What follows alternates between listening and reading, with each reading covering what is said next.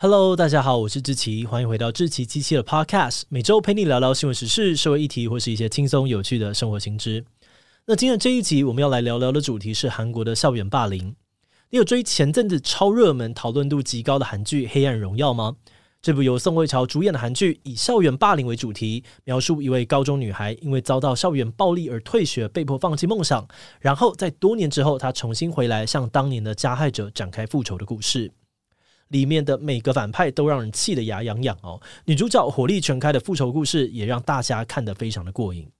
不过，你可能不知道的是，在剧中有些霸凌的桥段其实是改编自韩国真实发生的霸凌事件。根据统计，韩国每四位成年人就一位曾经在学校里面遭受过霸凌。也就是说，校园霸凌在韩国并不只是个个案，反而更像是一种普遍存在的文化。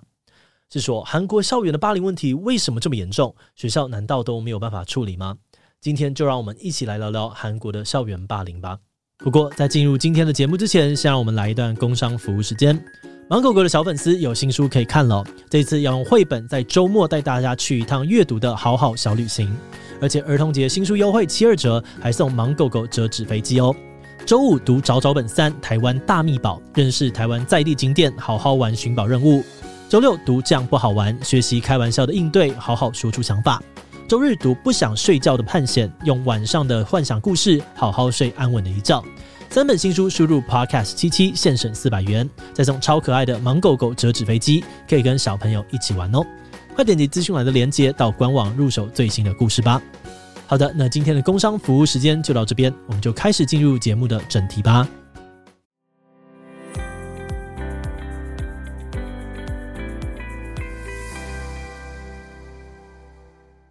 从以前到现在哦，韩国校园发生的霸凌事件还真的不少，而很多案例还真的蛮恐怖的。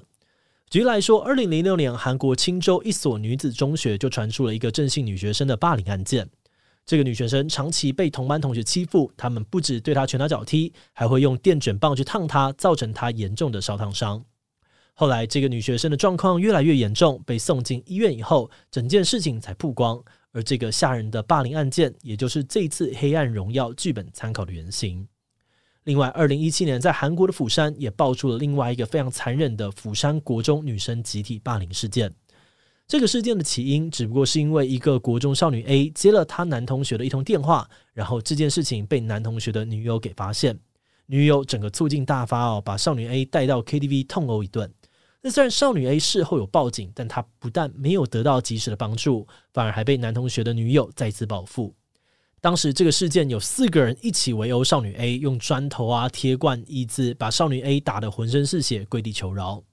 而在同一年呢，韩国著名的私立小学也爆发了四名学生围殴一名学生的惨剧，加害者跟受害者甚至都还只是未满十岁的小孩。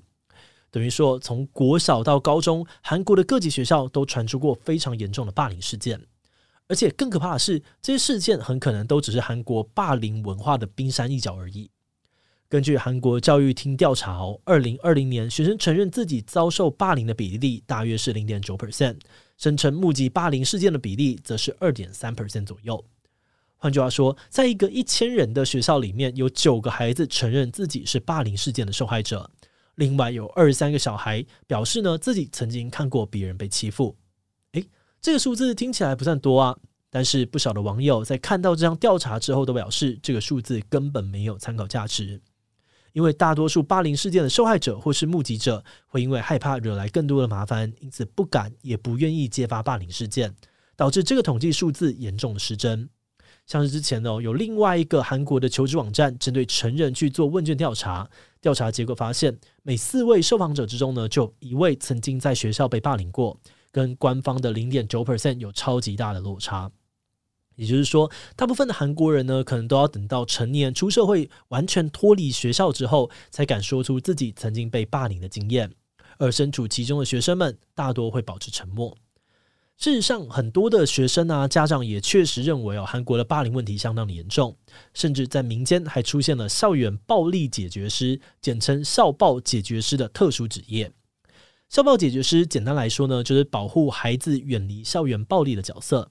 父母们只要付钱，就能够让自己的小孩获得刺青大哥的保护。他们除了会护送孩子上下学之外，还会协助搜集孩子被霸凌的证据。听起来很荒谬，但是这样服务其实非常的受到韩国家长的欢迎。此外呢，韩国的保险公司也推出了所谓的学保险，只要孩子遭到霸凌，就可以用保险费支付各种后续的费用，像是医疗费啊、心理辅导费、律师费等等。诶，不过说到底哦，韩国的霸凌问题为什么会这么严重呢？根据韩国媒体的报道，阶级意识可能是让韩国霸凌问题特别严重的原因。那这个所谓的阶级，主要又分成两个面向。第一种呢，是指年龄上面的阶级。因为韩国是个非常讲求长幼顺序、前后辈关系的社会，所以年纪比较大的人通常会握有话语权，可以命令年纪比较小的晚辈做事。而这也导致呢，在韩国的校园当中，学长姐欺凌学弟妹的状况更容易发生。那至于第二种阶级，则是指人与人之间社经地位的不同。由于学校举报霸凌的制度不够透明哦，如果加害者的父母有钱有势，其实很容易就可以把整件事情压下来。因此，这也让家中社经地位比较高的学生更容易觉得，反正我家有钱，爱怎样就怎样。他们欺负其他的弱势学生的行为，好像也变得理所当然。而这种类型的霸凌，很多韩国民众也同意，在贫富差距比较大的首都圈特别容易发生。其他还有像是对集体主义的尊崇啊，整形文化加重外貌歧视等等，也都是让韩国霸凌问题更加严重的理由。嗯，那虽然哦，用以上的这些原因来解释韩国霸凌文化为何猖獗，听起来都蛮有说服力的。但是也有些人觉得，霸凌者之所以可以这么嚣张，真正的关键是因为学校的处理态度不够积极。他们指出，早在二十年前，韩国政府就意识到霸凌问题的严重性，寄出了相关政策，像是在二零零三年，韩国国会通过了《学校暴力预防与对策相关法》。要求各级学校必须要在校园暴力发生时召开学校暴力对策自治委员会处理霸凌问题，但是这样政策的效果却非常有限哦。主要的原因是韩国校园暴力的成案率从一开始就低得惊人。根据韩国教育部统计，二零二一年总共有五万多起学生目击的暴力事件，但其中却有九十六 percent 的案子不了了之，而最后真正有接受警方调查的学生，甚至只有八十五人而已。所以就是说，很多的霸凌案件在发生之后，学校都会先自行处理一番，之后再决定要不要提交给委员会或者是主管机关。那就算真的有处罚加害者，通常也都是很轻微的处罚。有将近八成的加害者最后都只有写悔过书、做个哀校服务，或者是被禁止接近受害者而已。真的因为霸凌行为被退学的人，更是只有零点二 percent，比例低得吓死人。而且，就算加害者真的被处罚了，他们通常也会变本加厉，用更残忍的手段报复受害者。所以，这也是为什么很多的受害学生呢，从一开始就会选择忍气吞声，不敢去揭露霸凌事件。不过，长期以来，韩国霸凌文化的猖獗也让民众的怒气值越来越高。在二零二一年的时候，韩国社群媒体上面就掀起了一股反霸凌的 Me Too 风潮。许多当年在学校有欺负同学的网红明星啊、体育选手，都被乡民们一一的揪出来公审。举例来说，原本以清纯形象收拢粉丝的女星朴慧秀，就被网友指控以前曾经把同学打到流血，还强迫别人吃防腐剂。那虽然经纪公司严词否认哦，但随着受害者指证历历，朴慧秀最后还是被演艺圈封杀了将近两年的时间。其他还有像是人气演员金东熙啊、赵秉贵等人都被认为是校园霸凌事件的加害人，丢掉了不少的工作机会。有些人甚至直接退出演艺圈。而另外，在体育圈也有类似的状况，有排球女神之称的双胞胎姐妹李在英、李多英，也被网友爆料说，他们在国中、国小的时候曾经勒索、殴打自己的同学。消息一出哦，两人呢就遭到了职业排球联盟禁赛，永远的踢出国家队名单。还有像是前阵子的棒球经典赛，有一位被誉为是韩国职棒最强投手的安宥正，也因为被爆料高中有霸凌别人的黑历史而被禁止加入国家队，让韩国直接少一个大将。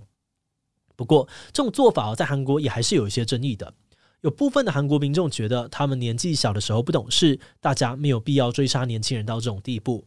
但也有更多的网友觉得，就是因为针对霸凌加害者的处罚都太轻，大家才会不重视这个议题，放任霸凌不断的发生。所以他们认为，只有对当年的加害者下重手，才能够达到杀鸡儆猴的效果。而后来，这股反霸凌的浪潮确实很成功，迫使很多政府单位啊，还有民间企业都改变了他们做事的方法。首先，在演艺圈的部分，不少剧组担心哦，合作的艺人如果在拍摄期间或者是戏剧播出之后被爆料是霸凌别人的加害者，那整出剧就有很高的可能性会遭到民众的抵制。因此，剧组在甄选演员的时候，他们就会先进行背景调查，确认艺人们没有黑历史。而另外，他们也会在合约当中新增条款，表明在合作期间，如果艺人被爆料有霸凌别人的过往，剧组就可以跟他们索赔。而再来呢，是学校的部分哦。由于韩国是个非常重视升学的国家，因此韩国教育部也正在考虑把校园暴力记录列入大学入学时的审查项目。有不少民众呢就建议，霸凌的记录应该要保留至少十年，让那些想要考进好学校的学生都不敢随意的欺负同学。而最后，在法律的部分哦，很多人觉得现行的少年法太过保护未成年的犯罪者，所以这些屁孩呢，就算被关进了感化院，通常也只会关个几个月而已，无法让加害者得到深刻的教训。因此，他们主张应该要废除或修改少年法，加重未成年霸凌行为的处罚，才能够对年轻人产生吓阻的效果。节目的最后，也想要来聊聊我们制作这集的想法。这集的内容虽然主要聚焦在韩国，但我们之所以会制作这一集，其实也是想要回过头来对照一下台湾的状况。台湾校园霸凌的情形可能没有韩国那么严重，但说实在的，也没有好到哪里去。根据儿福联盟几年前做的统计哦，有将近七成的国中小学生有接触过校园霸凌的经验，其中大约有六十五 percent 的学生是旁观者，而有十七 percent 的学生则是直接被霸凌的受害者，显示台湾的霸凌状况也并不算罕见。那虽然你可能也会觉得哦反霸凌这件事情从小听到大，真的有点腻了，但从上面的数据来看，目前相关的宣导可能还是远远不够的。因为现在在台湾，大部分学校的反霸凌教育都还是一次性的宣导活动，但专家表示哦，这样子的频率其实很难产生显著的效果，不太有办法让学生建立反霸凌的意识。那如果说我们希望加强这一块，除了增加更多相关的教育宣导，或许也可以看看韩国接下来的做法有没有什么值得借鉴的地方。像是将霸凌记录列入入学审查、加重青少年犯罪的惩罚等等，如果真的有效果的话，或许台湾也可以思考这是不是一个可能的调整方向。好的，那我们今天关于韩国的校园霸凌介绍就先到这边。如果你喜欢我们的内容，可以按下追踪的订阅。如果是对于这集韩国的校园霸凌，对我们的 Podcast 节目或是我个人有任何的疑问跟回馈，也都非常的欢迎你在 Apple Podcast 上留下五星留言哦。那今天节目就到这边，我们就下集再见喽，拜拜。